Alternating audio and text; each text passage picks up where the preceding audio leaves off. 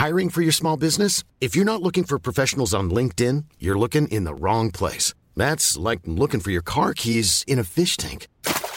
LinkedIn helps you hire professionals you can't find anywhere else, even those who aren't actively searching for a new job but might be open to the perfect role. In a given month, over 70% of LinkedIn users don't even visit other leading job sites. So start looking in the right place. With LinkedIn, you can hire professionals like a professional. Post your free job on linkedin.com slash people today. Heraldo Podcast, un lugar para tus oídos. ¿Por qué hay huelga en Telmex? ¿Afectará tu servicio de Internet? Te contamos lo que sabemos. Esto es Primera Plana de El Heraldo de México.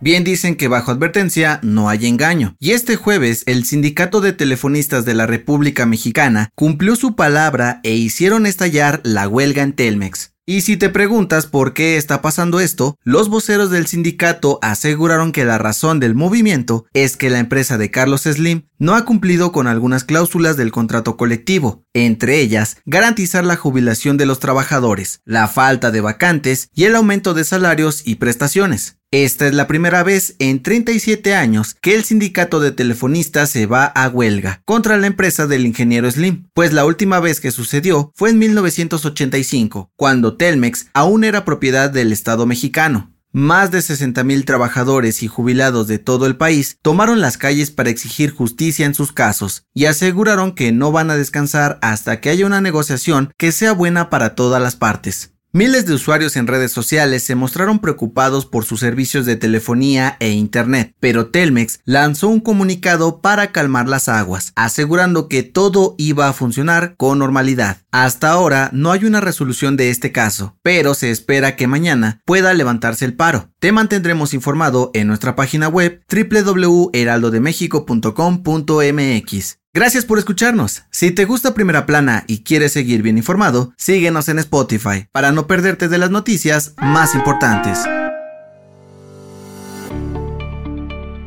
Parece que al presidente López Obrador le llueve sobre mojado, pues el gobierno de Canadá le entró junto a Estados Unidos para exigir que México rinda cuentas sobre su política energética. Como te lo contábamos hace unos días, el presidente Joe Biden acusó a nuestro país de violar acuerdos del TEMEC por no dejar entrar a empresas privadas para darle más poder a Pemex y la CFE. Pero en la mañanera de este jueves, López Obrador volvió a defenderse con uñas y dientes, asegurando que no están haciendo nada malo y que por favor ni se involucren con el tema del petróleo, pues según lo establecido en el TEMEC, ningún país puede meterle mano para explotarlo. Aún así, el presidente está dispuesto a rendir cuentas en caso de ser necesario, pues el que nada debe, nada teme.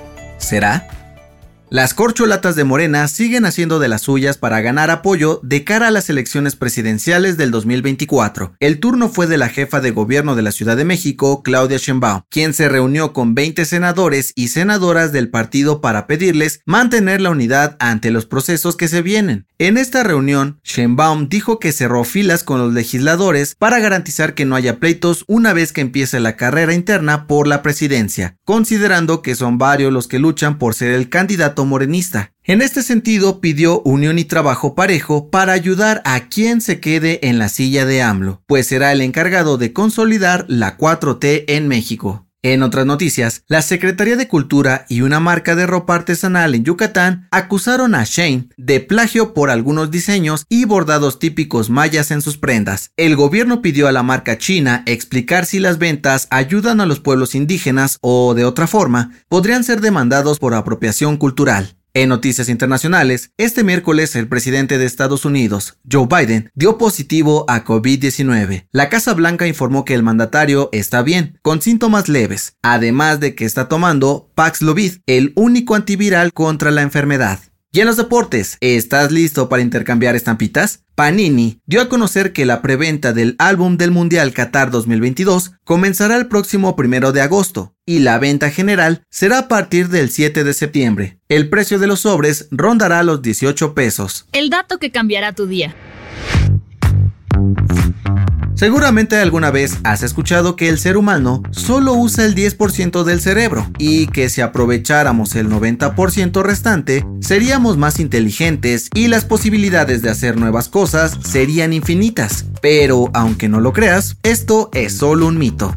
Sí, de acuerdo con un estudio de la revista Scientific American, esta creencia es totalmente falsa, debido a que el cerebro es el motor de todo lo que hacemos en el día a día, desde respirar, caminar e incluso dormir. Sin embargo, no usamos todas nuestras capacidades a la vez, por lo que los especialistas aseguran que de ahí nació el mito. Si no usáramos nuestro cerebro en su totalidad, prácticamente no podríamos sobrevivir. Yo soy José Mata y nos escuchamos en la próxima.